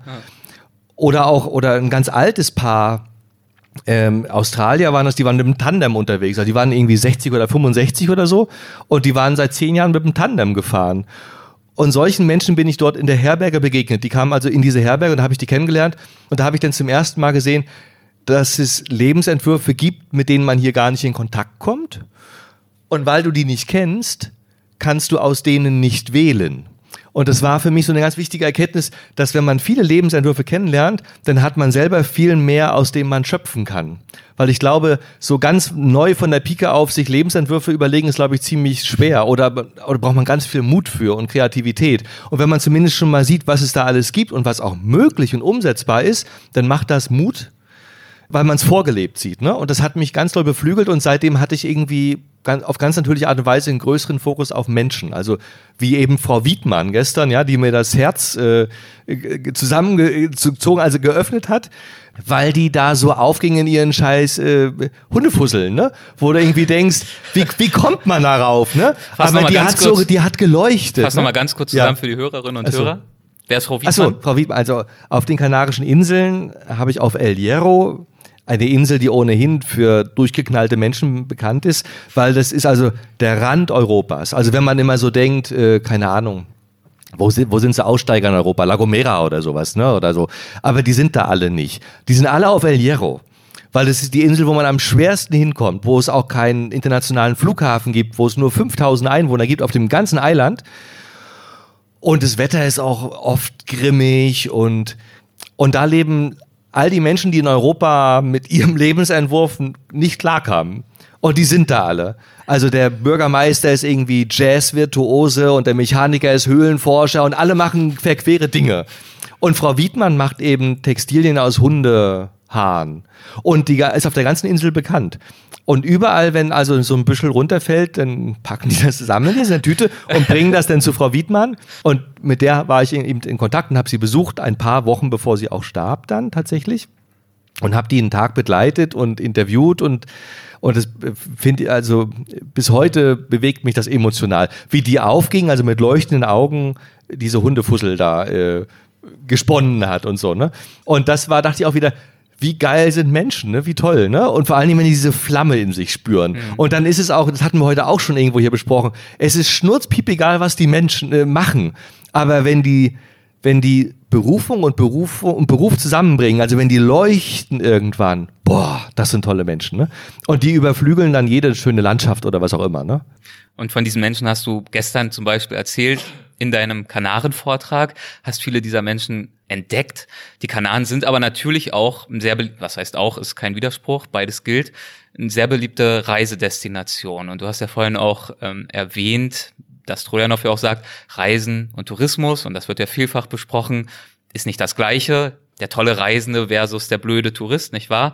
Ähm, und die tollen Reisenden, Menschen, die für rumgekommen sind und das auch schon seit einigen Jahrzehnten tun, die stimmen ja auch oft so einen gewissen Abgesang ein, äh, aufs Reisen. Also beklagen, dass Globalisierung, Digitalisierung, der kosmopolitische Charakter äh, der Welt immer mehr zurückweicht, dass es so eine Art Welteinheitsbrei gibt. Und äh, Trojanow hatte ich mir dazu auch nochmal ein Zitat äh, notiert, sagt dazu zum Beispiel, Je mehr der globale Kapitalismus die kulturelle und wirtschaftliche Vielfalt zerstört, desto mehr gleicht das Reisen einem Rundgang durch bis ins letzte Detail programmierte Situationsräume, einem Durchstöbern von visuellen Archiven in einer klimatisierten Lustkuppel. Bisschen heavy muss man vielleicht nochmal sacken lassen oder nochmal danach hören, aber findest du dich in dieser ja doch etwas melancholischen Auffassung wieder, insbesondere auch wenn du zum Beispiel an die Kanaren denkst, wo du ja auch seit vielen Jahren zu Hause warst, zum Teil auch gelebt hast und auch bestimmte Entwicklungen wahrscheinlich ja mitbekommen hast? Ja, ähm, na, wir haben das ja auch aktuell in Pertisau erlebt. Und das hat ja dann ähm, Österreich, ja. Österreich in unserer Österreich-Folge und das ist bestimmt weltweit so, natürlich. Ne? Alles wird vernetzter, alles wird bekannter. Mm, TripAdvisor, Booking, all diese Bücher mit den 100 Plätzen, die man gesehen haben muss. Also alles wird erschlossen, durchnummeriert, bekannt gemacht und, und die Menschen wollen das abhaken dann. Ne? Und das, das ist natürlich, glaube ich, keine schöne Entwicklung, weil die Sachen natürlich ausverkauft werden. Auf der anderen Seite könnte man ja sagen, dass das eine Entwicklung ist, die es schon immer gab. Und die ist jetzt uns auch nur bekannter vielleicht dadurch, dass es eben überall auch steht und nachlesbar. Also wahrscheinlich war es ja im Mittelalter schon genauso. Also wenn irgendwie ein Fürst sagt, in den, in den Wald müsst ihr alle gehen, dann gehen da auch alle hin. Und es ist heute eben größer angelegt. Ne? Und die Herausforderung war wahrscheinlich schon immer, sich von diesen Orten weg, wegzubewegen und also dem Komfort des bereiteten Weges aus dem Weg zu gehen und zu sagen, nein, ich gehe daneben hin. Und das haben wir ja auch in Pertisau gemacht, also weil wir war, wir hatten ja genau das durchlitten. Ne? Also das Pertisau, Pertisau ist und war für uns aufbereitet. Und wir haben ja da auch mit gerungen. Also bin ich ein bisschen Nest, mehr als du. Nest am Aachensee. Ja. ja. Und, ähm, und haben uns dann eben auch auf die Suche gemacht nach dem, was Pertisau vielleicht eigentlich ist. Also leben da auch noch Menschen, die nicht in der Hotellerie arbeiten. Und was machen die, ne? Und da haben wir ja schöne Sachen gefunden. Und auf den Kanaren ist es vielleicht plastisch noch, ähm, noch spürbarer, weil natürlich sind die eine, eine Tourismusdestination. Aber das Gute ist dann auch wieder, dass das so kanalisiert ist, ähm, also Gran Canaria ist ein tolles Beispiel, weil ich es gestern hatte, aber es ist auch in Teneriffa so und in Lanzarote und in Fuerteventura, dass der Tourismus sich ganz doll ballt und bündelt, meinetwegen im Süden der Insel. Und da wächst dann aber auch kein Baum mehr. Da geht eine Autobahn hin und da sind auf 20 Kilometer Küste ein Hotel am anderen. Die Hälfte davon illegal gebaut, weil irgendwie die Bürgermeister bestochen wurden, sind nämlich Naturschutzgebiete. Alles zu betoniert, eine Viertelmillion Betten. Und die Leute gehen nicht raus, weil sie so ein Armband umbekommen. Und das Armband heißt, da, das kannst du vorweisen, dann ist alles inklusive. Wenn du irgendwo hingehst, wo das Armband nicht gelesen werden kann, musst du das bezahlen. Da die Leute geizig sind, gehen sie nicht raus, mal in die Gaststätte vom Wirt um die Ecke was probieren, sondern sie essen dann in ihrem Hotel ihr Schnitzel. Ne? Und das Schöne ist aber daran, dass der Rest der Insel ist äh, touristenfrei. Weil die sind ja alle dann in ihrem abgezäunten Raum mit ihrem Armband was ihnen freien Eintritt in ihrem Hotelkomplex ermöglicht. Und ganz wenige nehmen sich ein Mietauto und fahren mal rein, geschweige denn wandern rein. Und das ist eigentlich das, eigentlich ist das ja super gut, weil das bedeutet, dass der Rest der Kanarischen Inseln ist menschenfrei. Da leben die Einheimischen, die bis vor 20 Jahren noch nicht mal einen Straßenanschluss hatten. Und wo die, wo, wo die noch immer kochen wie vor 100 Jahren und wo die Weine bei der Hand gepflückt werden und die Mandelbäume und da machen die ihre Mandelhörnchen und das ist alles, es ist wirklich, nicht versaut. Also wenn man das so negativ sagen möchte. Und das ist dann, das finde ich total schön. Und da bin ich dann gerne auch unterwegs. Und das möchte ich dann eben auch zeigen. Ne? Und man kann es aber den Leuten auch nicht verübeln, weil ich ja denke immer, wenn jemand gerne Sonne haben möchte, dann geht er halt ins Reisebüro und sagt, ich möchte mal Sonne, wo ist die gerade? Naja, auf den Kanaren. Und dann sagen die, hier, das sind die zehn Hotels, die haben sie zur Auswahl. Und dann, was sollen sie da machen? Dann nehmen sie halt eins davon. Ne? Das Reisebüro vermittelt dann ja nicht den schönen Ort. Also die müssten eigentlich sagen, hey, man könnte auch in die Berge gehen und da ist was ganz Authentisches. Ne? Noch nicht versaut. Noch ähm, haderst du manchmal damit, was du dann davon zum Beispiel auch in deinen Vorträgen zeigst, in deinen Büchern erzählst, weil du ja natürlich auch berichtest mit dem äh, Impuls vielleicht auch, dass deine Zuhörerinnen, Zuhörer, Leserinnen, Leser sich dann da vielleicht auch mal alle hinbegeben Da wollen. bin ich viel zu klein zu. Also nee, also ich löse ja keine jetzt Massenströmungen aus oder so, ne? Und, ähm, und auch eben der Umstand, dass wir da irgendwie zu acht oder so hingehen, das macht ja das Dorf nicht kaputt. Also ganz im Gegenteil. Ja. Ich glaube, dass, dass diese, diese Bergdörfer oder diese wunderschönen Unterkünfte, äh, wo wir dann sind, dass die, ähm, dass wir die am Leben erhalten. Also jetzt in Corona, also äh, habe ich es also wirklich gespürt. Die sind ja die Hälfte da auf den Kanaren im Hinterland ist bankrott. Äh, Die sind abgewandert nach Südamerika, die haben zugemacht und die freuen sich also händeringend und reißen sich ein Bein aus dafür, dass die, die da eine schöne Zeit machen. Ne? Und die gehen dann noch in den Garten und noch ein Radieschen pflücken für dich und äh, pipapo. Und du hilfst, hilfst denen am Leben zu bleiben. Ne? Also den lokalen Tourismus natürlich zu unterstützen. Ich würde gern zum Abschluss hier noch so ein, zwei, drei äh, kleine Zitate vom lieben Ilya Trojanow, den wir ja beide so sehr mögen, anbieten und einfach mal schauen, was dir dazu so in den Sinn kommt. Du ihm zustimmst oder nicht. Die Intensität des Reisens steht umgekehrt proportional zum angerichteten Schaden. Spiegelt sich das mit deiner Erfahrung? Das heißt, Je je geringer der intensiver ich Schaden unterwegs bin, desto geringer ist der Schaden. oder ja, je geringer dein Fußabdruck, desto intensiver tendenziell auch die Reise. Du warst ja auf alle möglichen interessant. Du warst ja auch 80 Tage um die Welt, da war vielleicht der ökologische Fußabdruck etwas größer. Du warst aber auch auf Frachtschiffen unterwegs, Fahrrad, Lastenfahrrad. Würde mich mal interessieren, ob du dich in diesem äh, sehr stark Das heißt, je Satz mehr, das heißt, je mehr man zurückfällt auf zum Beispiel individuelle Fortbewegungsmittel, Fahrrad oder zu Fuß als Beispiel Extrem. Samuel ist- Hede ist hier heute zu Ja, Gast, oder- oder- mit dem Esel durch Afghanistan, Ja. der könnte das vielleicht auch bestätigen. Der hat dann vier Fußabdrücke oder der äh, oder der Markus, oder der zu Fuß durch den Sarek gelaufen ist. Genau. Das ist also eine höchst intensive Reise, oder? Voll drin in der Natur, Witte, Regen und Schnee um die Ohren, aber ein ganz kleiner Fußabdruck, ne? Und Leute, die in einem Pauschalhotel sitzen, am klimatisierten Pool, äh, mit Hilfsarbeitern aus Afrika, die schlecht bezahlt werden, äh, dann ist wahrscheinlich die, die Inspiration und das Bewegtsein, was du erfährst, relativ gering und der Schaden ist natürlich groß, weil da wurde für dich alles zugepflastert. Ne? Ja, das würde ich sagen, das kann ich so bestätigen. Also ähm, klar, also weg von den großen Routen, kleine Sachen suchen abseits der Touristenströme. Also wenn es ein Buch gibt, irgendwie die tausend Orte, die man gesehen haben muss, bevor man stirbt oder so, also da nicht hinfahren, ne? sondern daneben. Ne? Also es ist ja, das, es ist ja äh, bekannt, ne? also äh, zum Taj Mahal, also da kannst du nicht fahren, das ist furchtbar. Ne? Also busseweise, ne? seit das ist ja UNESCO Weltkulturerbe ähm, seit langem. Und also da ist eine Industrie drum entstanden, du siehst es gar nicht mehr. Und das ist natürlich mit allen Dingen so. Ne? Also je mehr die, und das sagen ja auch alle, wenn Lonely Planet dich listet, ist das der Todesstoß. Ne? Hoffentlich werden wir nie gelistet. Ne? Mal gucken. Wer die Welt äh, zu Fuß durchstreift, sieht mit dem ganzen Körper. Das ist natürlich toll, ja. Ja. Ähm, das gibt's ja auch diesen schönen Spruch, die Erde freut sich, deine Füße auf ihr zu spüren. Ne? Ist ja, geht ja so in die Richtung. Das ist natürlich wunderbar. Na klar, also dieses, äh, ich bin ja früher immer Fahrrad gefahren. Und bis ich den Gregor Sieberg, einen lieben Freund, kennenlernte, dem ich schon in Patagonien begegnete, weil er der Weltenwanderer. der Weltenwanderer, Ja. ja. Und äh, während wir also mit dem Fahrrad die Anden entlang nach Norden fuhren, lief Gregor zu Fuß mit einem 38 Kilogramm schweren Rucksack und er war schneller als wir, weil wir so naja, wir sind dann immer morgens losgefahren mit dem Fahrrad und dann haben wir gesagt, oh, hier ist ja wieder eine schöne Wiese, schlagen wir das Zelt wieder auf.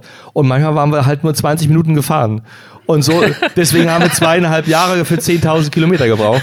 Und, und der Gregor ist immer 50 Kilometer gelaufen. Ich dachte mal, so ein krasser Typ, André, zweieinhalb Jahre mit dem Fahrrad. ach, nee, wir waren total faul.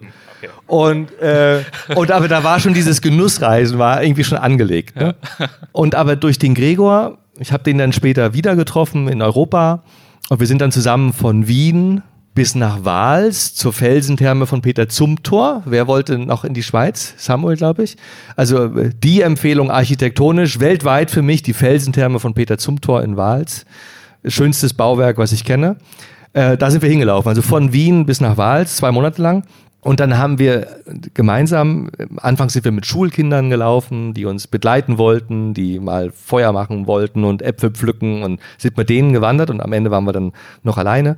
Und mit dem Gregor bin ich dann mehrmals unterwegs gewesen, durch Norwegen sind wir auch gelaufen. Und dann habe ich das Fahrrad langsam abgelegt und bin dann die letzten zehn Jahre jetzt nur noch zu Fuß unterwegs gewesen, weil mir das Fahrrad dann als zu überstürzt und zu schnell erschien. Mhm. Und mittlerweile ist für mich das Fußlaufen das Schönste eigentlich und das Langsamste und eben das, ah, das Ausgesetzteste, das ähm, die Erde berühren, die, die Blumen riechen, stehen bleiben können, wo immer du willst und eben auch nicht auf Wege und Straßen angewiesen sein, wie wir ja heute schon gesehen haben. genau. Hast uns ja wirklich erfolgreich durchs tiefste Unterholz hier in der Gegend Ja, ich geführt. hätte es gerne wilder gemacht, aber leider war ja dieser wirklich lange Weidezaun dort, der noch vor einer Woche nicht stand. Aber ja, das also das Hineinbegeben, das ist schon natürlich was, was nur dem, dem fußläufig unterwegs Seienden möglich ist. Der Nomade ist nicht weniger interessant, weil er googelt. Oh ja, das ist natürlich auch schön. Da hat der Ilja natürlich davon gesprochen, dass wir oft nach den Abziehbildern, nach den Klischees suchen. Ne? Er hat ja dieses wunderbare Beispiel in Afrika äh, von den, wie hießen die da in Kenia? Äh, Maasai. Die, die Maasais. Das, das Beispiel klaue ich auch immer, habe ich auch ja, verwurstet. Ja, ja, wunderbar. Die Maasais, äh, die, die man also als Tourist besucht und man möchte dann sehen, wie sie vor dem Sonnenuntergang und dem erlegten Löwen stehen. Und wenn der Maasai aber dann sein Smartphone zückt, um mal zu gucken, wie das Wetter morgen wird oder so, dann sagen alle, nein, pack das Handy weg. Wir wollen den typischen Maasai sehen. Aber der ist ja gar nicht mehr typisch, ne? Der hat ja jetzt ein Telefon auch. Und, ähm, und sich dem auszusetzen, ähm, diesem Bruch, der da ja besteht, aus der eigenen Erwartung, dass wir dieses Abziehbild sehen wollen, was aber gar keins mehr ist, sondern wir wollen ja, eigentlich sollte man sich ja für die Realität interessieren. Ne? Also, dass der Maasai auch googelt und Online-Banking macht, ne? Oder dass der Kunterbundhof irgendwie sich hier auch durch diese scheiß Zeit gerade quält und wir letzten Sommer insolvent waren. Also alles hat Brüche, ne? Und dafür sich auch zu öffnen und eben nicht nur ja, wie wir das auch in Pertisau eben gemacht haben. Ne? Also nicht zu sagen, es sind die grünen Wiesen mit den schönen Hotels mit ihren Blumenkästen drauf, sondern es interessiert mich irgendwie die Bohne, ne? sondern zu gucken, was ist da, was ist dahinter. Ne? Also gibt es da noch einen Almbauer und kann der noch leben? Weil keiner will die Milch mehr haben, da wollen ja alle bloß noch ihren Filterkaffee und so weiter. Ne? Wobei, da möchte genau. ich jetzt mal sagen, das finde ich ja interessant. Da hatte ich aber das Gefühl, dass du gerade nach dem Klischee ja die ganze Zeit gesucht hast. Du wolltest den Almbauern finden. Ach so. Die haben ihn aber nicht gesehen. Ich habe gesagt, ja gut, das sind ja halt die Hotelburgen, aber die Berge sind ja schön. Na, für mich war das, das Klischee ja genau das andere. Für mich war das. War ja, genau, das du hast aber nach dem Klischee gesucht. Ja, nee, na, ich weiß nicht. Hm? Für mich war das herausgepellte ja, da ist eine interessante Sichtweise. Ja, wir gucken jetzt von verschiedenen Richtungen drauf. Genau. Also ich wollte den Bruch zum schönen Abziehbild finden. Ja. Und haben wir ja auch. Haben wir auch. Mhm. Und gerade beim Masai, ich finde das Beispiel deswegen auch ja, so einleuchtend. Das, mhm. das findet man ja überall. Ich rede immer von Laos, dann in meinem Fall die Akka, die Hmong und so weiter. Gerade weil diese Entwicklung des Googlens, des Smartphones und wie auch immer erst seit 20, 30 Jahren stattfindet und dieser Lebenswandel so rasant stattgefunden hat, sind das ja Fragen, die sich daraus ergeben, die man diesen Menschen stellen könnte, die ja hundertmal interessanter sind als alles, was er uns über die Löwenjagd erzählen könnte. Die Sherpas ja auch in Nepal, ne? Ja. Die laufen da irgendwie barfuß, weil sie keine Schuhe haben, den Everest hoch, aber spielen dann abends Tetris, ne? In der Hütte. Also großartig. Ja. Können wir so stehen lassen. Vielleicht, das würde ich gerne auch mit im Podcast haben, damit die Leute, die nicht hier sind, auch wissen, was ihnen entgeht. Was erwartet uns denn jetzt hier, André? Jetzt im Anschluss? Ja. Ich glaube, wir gehen jetzt rüber zum Wildschweinbraten frisch vom Jäger gefragt. Frisch vom Jäger, von meinem lieben Freund Andreas, der übrigens die Eichenbohlen, der ist nicht nur Jäger, der ist auch Forstwirt mhm. und der hat uns auch die Eichenbohlen gebracht, mit denen wir die Treppe da draußen äh, gebaut haben. Äh, die Treppe, die in, in der NDR-Reportage NDR so umfänglich äh, gefeatured wurde. Das hat mir erzählt Wochen vorher, ja, bald sind wir im NDR, merkt ihr das, poste das schon mal, das wird ja. der Hammer. Wie lange ging das ganze die Ding? Die waren zehn Tage hier Und 90 Prozent Wir haben hier Story. Konzerte abgefahren, wir haben ein Feuerwerk abgebrannt. Es war ja Lockdown. Ja. Und trotzdem dachte ich, wenn wir einmal im Fernsehen sind, dann müssen wir alle Register ziehen. Also habe ich, glaube ich, so gut wie alle Handwerker, die hier in den letzten fünf Jahren durchgegangen sind, habe ich versucht ranzuholen. Aus Bonn kam einer, aus Spanien kam einer, aus, und irgendwie mit Vorwänden und gefakte Verträge, dass wir die als Handwerker her, und die sollten alle mal durchs Bild laufen, ihre Geschichten. Also ein ganz tolles Manifest habt dieses Lagerfeuer Hofes. gemacht, Musiker. Lagerfeuer, alles. Wir haben Konzerte da oben gemacht. Und dann berichten die eine halbe Stunde über diese Treppe, die wirklich null Relevanz für den Hof hat. Ihr mal Und schauen, hier draußen an der Außenwand, das ist die berühmteste Treppe des Hofes. also ich kann sagen. euch nur empfehlen, guckt euch diesen Bericht mal an. Und nee, der ist, der ist auch der ist schön, der ist Ja. schön. Aber es ist halt doch ein bisschen vorbei an der, an der, an der großen Geschichte, die man hier auch erzählen könnte. Äh, 20 Jahre Weltreisen und Kultur nach Mecklenburg bringen. Und aber genau, der Andreas Herting hat diese zwei großen Eichenbohlen, wo jede 200 Kilo wog, mitgebracht. Und da habe ich ihn eben auch gefragt, könntest du auch ein Wildschwein bringen? Und das dreht sich hier seit äh, Das fünf dreht sich Stunden seit überm fünf Feuer. Stunden, genau. Und während wir dort essen, kommt der Uli Kempendorf mit seiner Band Field, die gerade aus ganz Europa anreist. Einer kommt aus Kopenhagen, zwei haben gestern noch in Wien gespielt und machen es irgendwie möglich, heute alle in Berlin aufzutreten, für uns exklusiv. Äh, die spielen nachher dort in der äh, Scheune und die bauen auf, während wir dann jetzt das Wildschwein essen. Das wollen wir jetzt gleich tun. Dementsprechend wir legen wir mal los. Dann gehen wir jetzt Vielen, rüber. vielen Dank euch. Vielen Dank, dass ihr da wart. Und Bier gibt's auch.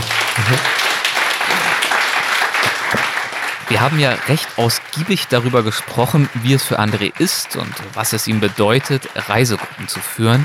Und daher an dieser Stelle der Hinweis, wenn ihr Lust habt, auch mal mit André unterwegs zu sein, dann lohnt ein Blick auf seine Website andre-schumacher.de. Dort findet ihr alle Termine für 2022 und die Ziele sind dann unter anderem Gran Canaria, Lanzarote, La Gomera, El Hierro, also verschiedenste Kanareninseln, aber auch der Jakobsweg, äh, Nepal und auf zwei Radreisen für Gourmets die Provence. Bei der Reise nach El Hierro von Ende Mai bis Anfang Juni 2022 werde ich übrigens auch selbst als Gast dabei sein. Das äh, ist eine zwölftägige Inselumrundung auf alten Pilgerwegen auf der kleinsten Kanareninsel. Und dabei begegnen wir dann Geologen, Winzern, Künstlern und Köchen. Und äh, ja, ich habe einfach richtig Bock, mal wieder mit André unterwegs zu sein, wandernd, philosophierend, schlemmend, entdeckend, staunend, in außergewöhnlichen Unterkünften absteigend, die man in keinem Katalog findet. Ja, also all das zu tun, was seine Reisen demzufolge, was ich von früheren Teilnehmerinnen und Teilnehmern so gehört habe, ausmacht. Schaut euch das gerne einmal an auf andre-schumacher.de. Vielleicht sehen wir uns ja dann auf El Hierro. Zurück zum Festival. Nachdem André das Wildschwein jetzt so verheißungsvoll angekündigt hat, schaue ich im Anschluss an unser Gespräch natürlich direkt einmal nach dem Stand der Dinge. Da brutzelt schon das Fett und du bist der äh, Wildschweinverantwortliche heute. Ja, ich bin der Wildschweinverantwortliche. Und hast du es auch geschossen? Ja, selbst erlegt. In unserem Revier. Und ja, zubereitet, erlegt, nach Hause geschleppt, zubereitet. Alles aus einer Hand. Wie viele Arbeitsstunden sind da so reingeflossen, dass wir das jetzt so genießen können? Naja, einige. Ich sag mal, beim Schießen, ich sag mal, den Finger krumm machen, das ist das Wenigste. Ne? Du sitzt ja eine Weile da, Man ne? sitzt, ja, die, man, es gibt ja einen Spruch, die meiste Zeit seines Lebens sitzt der Jäger vergebens. Ne? Und so ist es in der Tat dann manchmal auch. Ne? Ja, nee, also. Das heißt, wenn du so einen Auftrag kriegst, wir wollen Wildschwein haben, Ja. was bedeutet das für dich? Sitzt du dann das manchmal ist ja- Tage, Wochen das oder kannst du es schon ungefähr Nee, planen? Naja, ich sag mal, bei, dem- bei dem hohen Wildbesatz, den wir haben, äh, ist es natürlich einfacher jetzt, ne? weil wir haben ja so viel Schwarzwild momentan ne? und äh, dadurch äh, ja, ist es etwas einfacher, aber ich sag mal, hinterm Ofen kommen sie nicht, sage ich immer, man muss schon draußen sitzen ne? und sein Revier kennen, ne? wann, wann und wann, welche Zeit sie wechseln und äh, ja. Ich habe es noch nicht gekostet, das sieht ja delikat aus. Also, wie hast du das jetzt äh, vorbereitet und zubereitet, abgesehen davon, dass es jetzt irgendwie gefühlt fünf Stunden hier über dem Feuer hing? Äh, Marinade ist Geheimrezept von meiner Frau, verrät sie nicht, unter gar keinen Umständen. Ne? Brauche ich also nicht nochmal anrufen nein, oder so? Nein, überhaupt nicht. Ja gut, da hat jeder hat so seine, seine äh, Rezeptur. Ne? Wir machen das so, wie wir das für richtig halten. Und ich sag mal, das Feedback von unseren, oder für die wir das, das machen, äh, gibt uns eigentlich immer recht. Ne? Dass es so, wie wir es machen, genau richtig ist. Ne? Ich sehe hier ist ja nicht nur Marinade, sondern auch hier stecken auch alle möglichen Zwiebeln, Geschichten ne? im Fleisch. drin. Genau, genau. Ich meine, alles, was offensichtlich ist, kann man ja sagen, sage ich immer. Ne? Also Zwiebeln sind hier dran. Ne? Das ist dann gespritzt worden. Also wir machen das grundsätzlich, bringen wir das zum äh, Fleischer, der äh, dann das in der Tiefe auch würzt mit äh, Salz. Ne? Das Salz ist ja ein wichtiger Bestandteil, sagen wir, bei der Würze. Ne? Und alles andere kommt nachher mit der Marinade. Ne? Ja, und dann ist es eben entscheidend, äh, wie man es grillt. Ne? Also ich sag mal, einfach nur stramm Feuer unterbringen bringt auch nichts, weil wenn man zu viel Feuer zum Anfang macht, dann zieht sich das Fleisch zusammen. Ne? Das ist ja, also muss wirklich langsam schon jede Hausfrau, die einen Braten in der Röhre reinhaut, die weiß, ne? Ist nicht ganz so einfach. ist nicht ganz so einfach. Ein Fingerspitzengefühl Also gehört dazu. Erfahrung mit dazu. Das ist aber wie bei allen Sachen. Ne? Erfahrung äh, ist das halbe Leben. Ich würde dir jetzt noch weitere Fragen stellen, aber ehrlich gesagt, ich habe jetzt auch langsam Appetit. Es duftet köstlich. Genau, ran am Pott und essen. Okay, los geht's. Danke. Gut. Wie erhofft und erwartet, schmeckt das Schwein köstlich und äh, der Genuss wird zusätzlich vergrößert, weil wir alle gemeinsam draußen zusammensitzen und genießen und schwatzen. Das ist wirklich das Schönste an diesem Wochenende. Die Stimmung, die sich innerhalb weniger Stunden zwischen den Festivalteilnehmerinnen und Teilnehmern entwickelt hat. Mittlerweile würde ich sagen, kennt wirklich jeder jeden. Es gibt keine Grüppchenbildung. Die Leute sitzen nicht nur mit den Menschen zusammen, mit denen sie hergekommen sind, sondern es entwickeln sich überall und in ständig neuen Konstellationen Gespräche und schöne Momente. Ob wie jetzt beim Essen oder wie vorhin beim Wandern oder abends am Lagerfeuer, wenn Festivalbesucher und am Rande bemerkt Supporters Club Mitglied, dafür herzlichen Dank, Oliver die Gitarre zückt. Die Zeit von unserer Entscheidung, das Festival dieses Jahr doch noch durchzuführen, bis zum Termin war einigermaßen kurz und äh, so musste hier und da auch ein wenig improvisiert werden. Aber alle Festivalbesucherinnen und Besucher haben durch ihre Unterstützung, wirklich jeder hat tatkräftig mit angepackt, dafür gesorgt, dass dieses Wochenende etwas ganz Besonderes war. Und deshalb möchten wir das Weltwach-Festival natürlich fortsetzen, völlig klar. Und zwar im Jahr 2022 mit vier Terminen, die ihr sowohl auf Andres Website als auch auf weltwach.de findet. Wir haben tolle Gäste parat, sowohl Bands als auch Referenten und Autoren. Unter anderem hat niemand Geringeres als Andreas Altmann zugesagt, für eines der Wochenenden zu kommen. Wir freuen uns und ich hoffe, ihr euch auch und sage, macht es gut und bis zum nächsten Mal. Ciao, euer Erik Lorenz.